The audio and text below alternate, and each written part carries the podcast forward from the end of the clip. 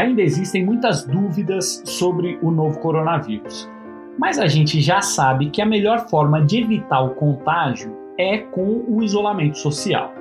O Ministério da Saúde divulgou que 600 pessoas morreram no Brasil nas últimas 24 horas, é um novo recorde do país.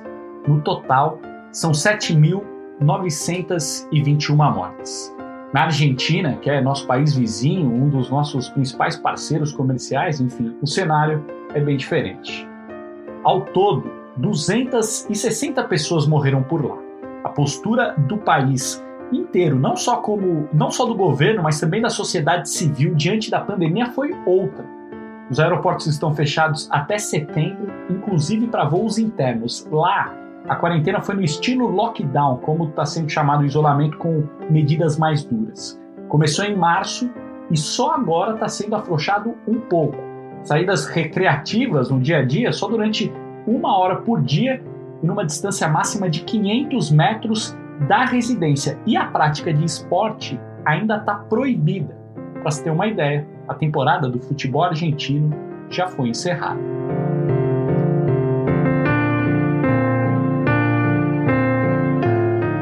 Hoje é quarta-feira, dia 6 de maio. Eu sou Guilherme Pereira e este é o Jogo em Casa.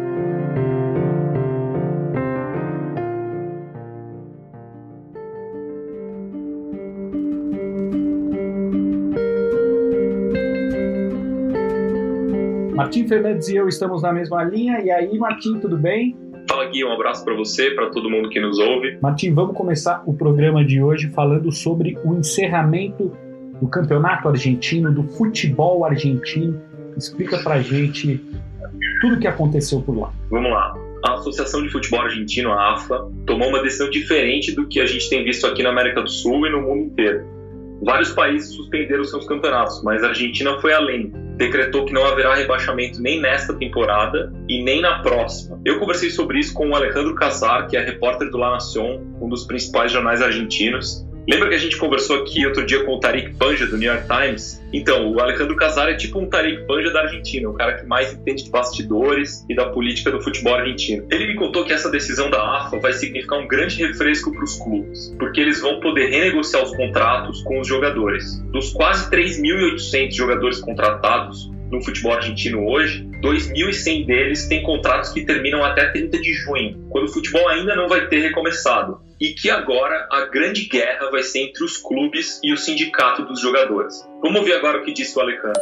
establecer un punto de partida, eh, una primera certeza para los clubes. A AFA quis estabelecer um ponto de partida, dar uma primeira certeza para os clubes no meio da pandemia, depois de um mês e meio que o futebol na Argentina foi interrompido. Porque los clubes no tienen recursos, no tienen ingresos. Eh, dar por terminar a temporada implica os clubes não têm dinheiro, não têm arrecadação. Ao dar a temporada por encerrada, isso permite mais tempo aos clubes para negociar esses contratos. Por isso, a luta que agora vai acontecer na Argentina é entre o sindicato e os clubes. A AFA decidiu que não haverá rebaixamento até começar a temporada 2022, que começa em fevereiro de 2022. Essa regra também favorece aos clubes, porque há muitos que iriam contratar jogadores para lutar contra o rebaixamento, então agora já não tem mais essa obrigação. Irse ao descenso, para evitar ser demitidos. Então, agora já não têm essa obrigação. Eu também perguntei para o Alejandro Cassar, repórter do La Nación, qual poderia ser o impacto dessa decisão nos torneios da Comebol, que também estão suspensos, e, consequentemente, para os clubes do Brasil, que estão envolvidos na Copa Libertadores e na Copa Sul-Americana. Essa é a leitura que ele faz da situação. Comebol, en este momento, está pensando en la. A Comembol está pensando na Copa Libertadores e na Copa Sul-Americana de 2020. A entidade disse que não vai retomar seus torneios antes que os 10 países membros tenham voltado com seus campeonatos nacionais. O objetivo da Comembol está entre agosto e setembro, o mesmo objetivo da AFA e o mesmo objetivo do resto das associações do continente. E o mesmo arco que eh, o resto das associações membros. Mas além disso, o fim da temporada argentina impacta sobre os classificados para a Copa do ano que vem e não sobre as copas que estão ocorrendo nesse ano e estão temporariamente suspensas. Com isso, se a Argentina volta e volta o resto dos países da América do Sul, Comembol vai poder tranquilamente terminar suas Copas do ano de 2020. Sus eh, Copas de, del año 2020.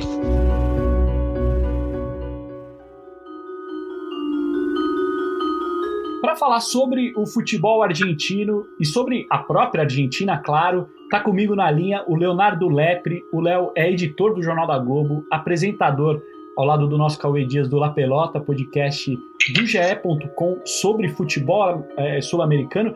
Na verdade, mais do que isso, é sobre a cultura sul-americana. Entra lá no globesport.com/barra podcasts, La Pelota, vale a pena. O Léo ainda tem blog, site, é muita coisa, eu não vou ficar falando, mas o conhecimento dele de cultura sul-americana é incrível e por isso que é muito bom te ter aqui, Léo. Seja muito bem-vindo, hein, meu? Ô, Gui, obrigado, obrigado pelas palavras. O prazer é meu, pode ter certeza. Léo, quanto tempo você morou na Argentina? Entre indas e vindas, eu morei seis anos em duas oportunidades, Gui. Além de ter até hoje muitos amigos lá, né, Léo? Então, me fala assim, é, como, como está a Argentina nesse momento, é bom deixar claro que as medidas lá na Argentina de isolamento social foram muito mais rígidas do que as do Brasil, por exemplo. As da Argentina é, ficaram bem parecidas com as da Europa, mas com um número de casos lá na Europa muito grande, né? Enfim, traça um, um, um cenário aí para a gente, Léo. É, a Argentina, desde o primeiro momento, Gui, ela teve medidas rígidas e logo no começo dos primeiros casos de coronavírus por lá.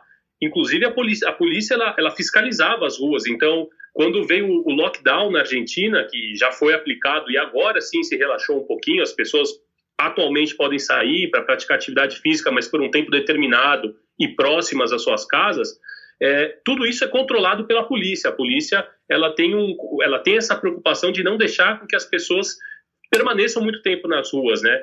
E o curioso é que a Argentina ela também vivia um momento político de cisão, porque a gente teve os anos de governo Macri que vieram depois dos governos, do governo da, da Cristina Kirchner e agora voltou um peronista ao poder.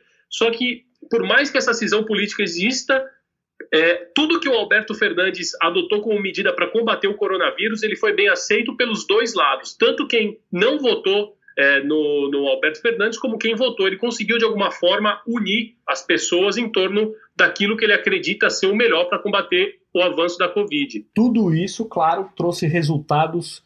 Na Argentina são 260 mortes, no total, 4.487 casos, números bem abaixo dos números do Brasil. E estamos falando aí de países que são vizinhos. Vamos falar um pouquinho de futebol, Léo? Como que se deu o cancelamento do campeonato argentino? Quais foram os bastidores? Imagino que tem a relação com toda, toda essa situação política que a gente está falando.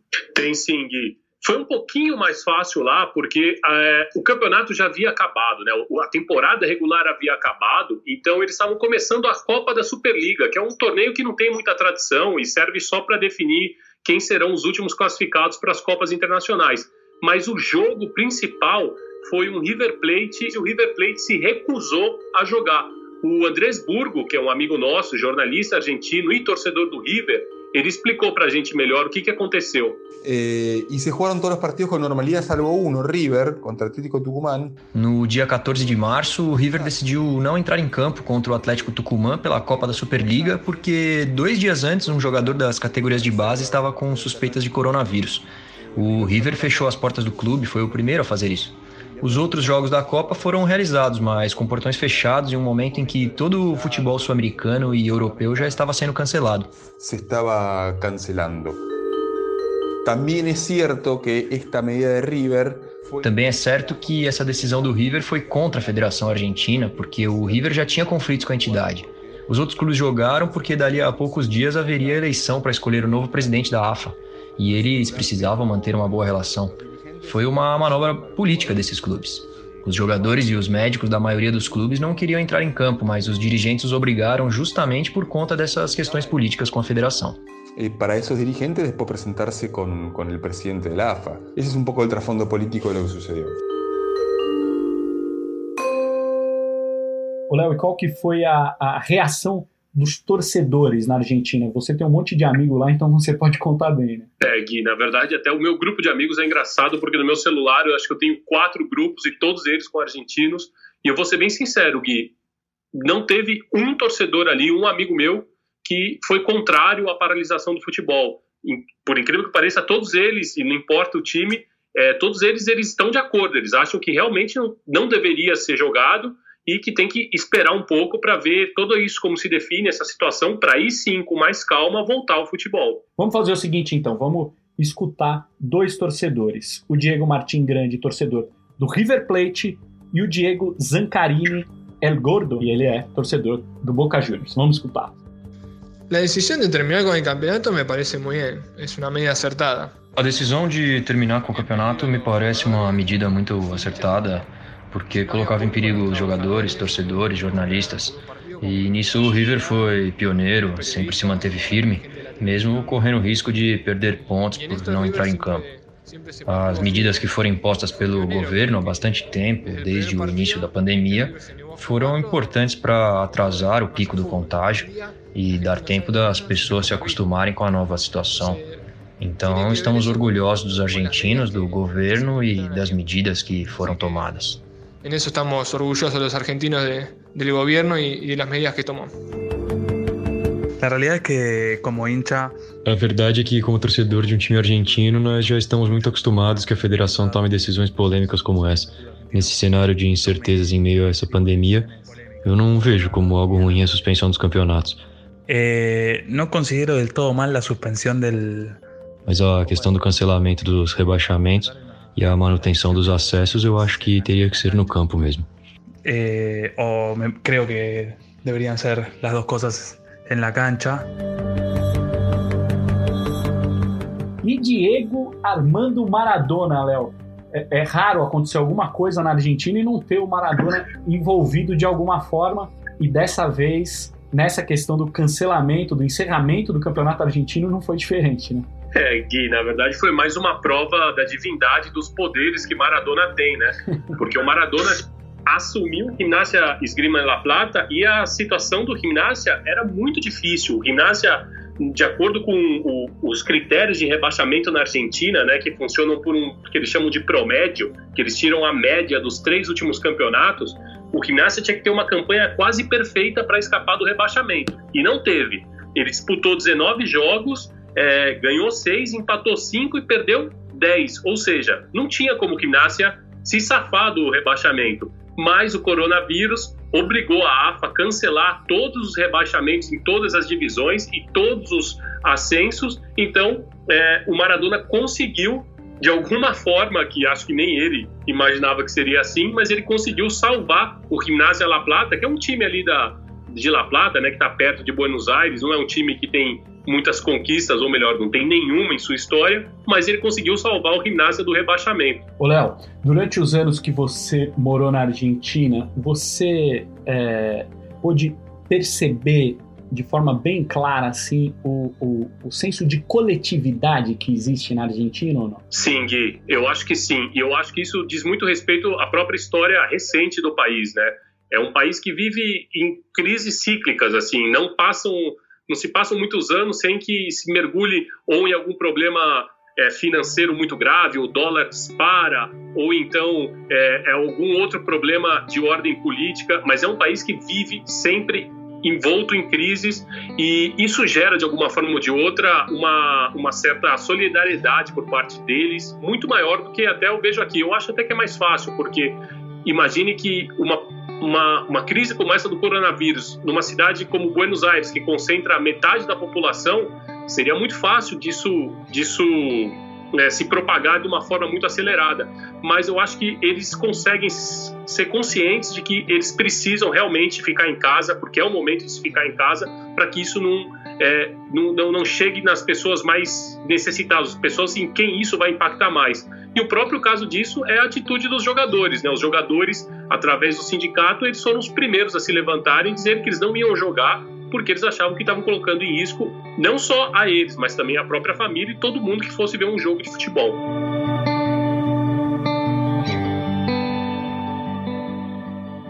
A Bruna Campos vai falar um pouco mais sobre essa característica da sociedade argentina e a relação que ela tem com o esporte.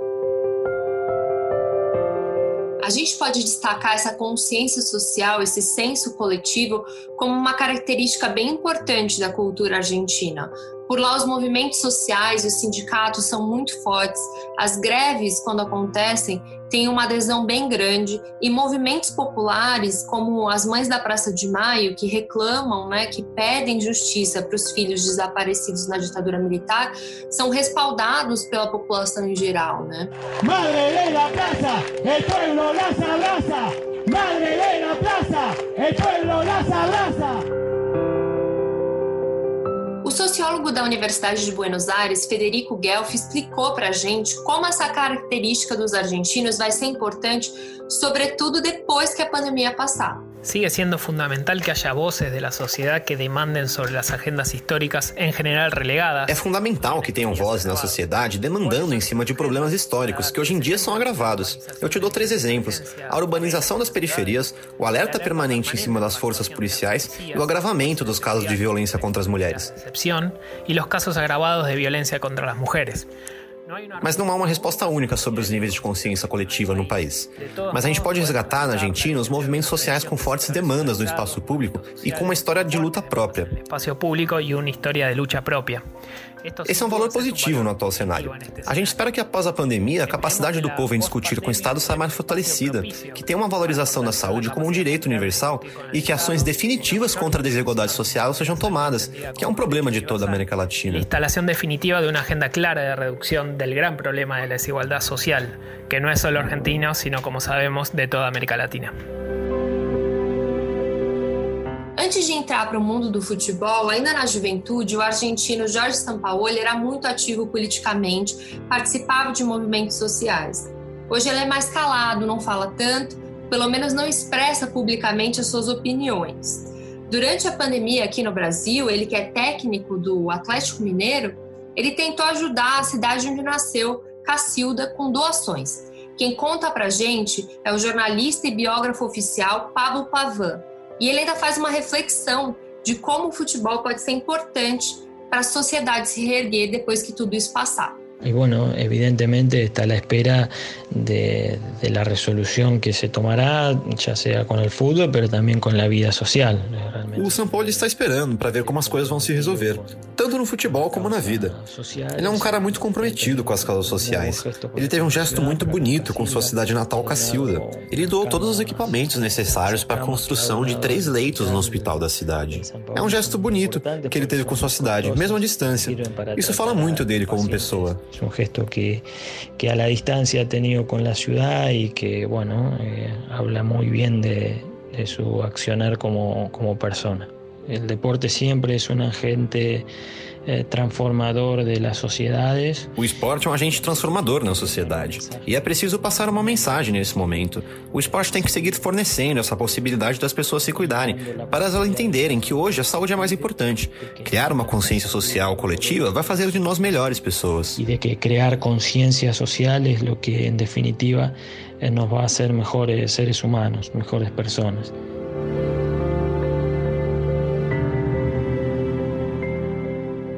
Dentro de tudo isso que a Bruna Campos acabou de contar para a gente, vale destacar que os atletas argentinos tiveram participação na campanha pelo isolamento social com o apoio do Comitê Olímpico Argentino. En estos tiempos difíciles, ustedes son los más fuertes.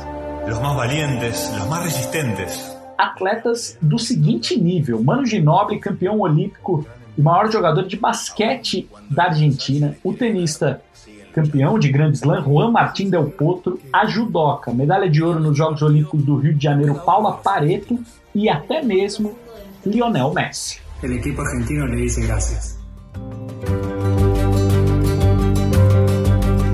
O Jogo em Casa tem a produção e reportagem da Bruna Campos, do Martim Fernandes e do Henrique Totti. A edição é do Leonardo Bianchi e do Guilherme Daoli. A coordenação é do Rafael Barros e a gerência do André Amaral.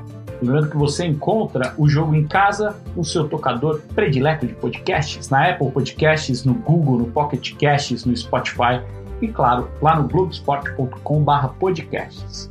Eu sou Guilherme Pereira. Um abraço para você e até amanhã.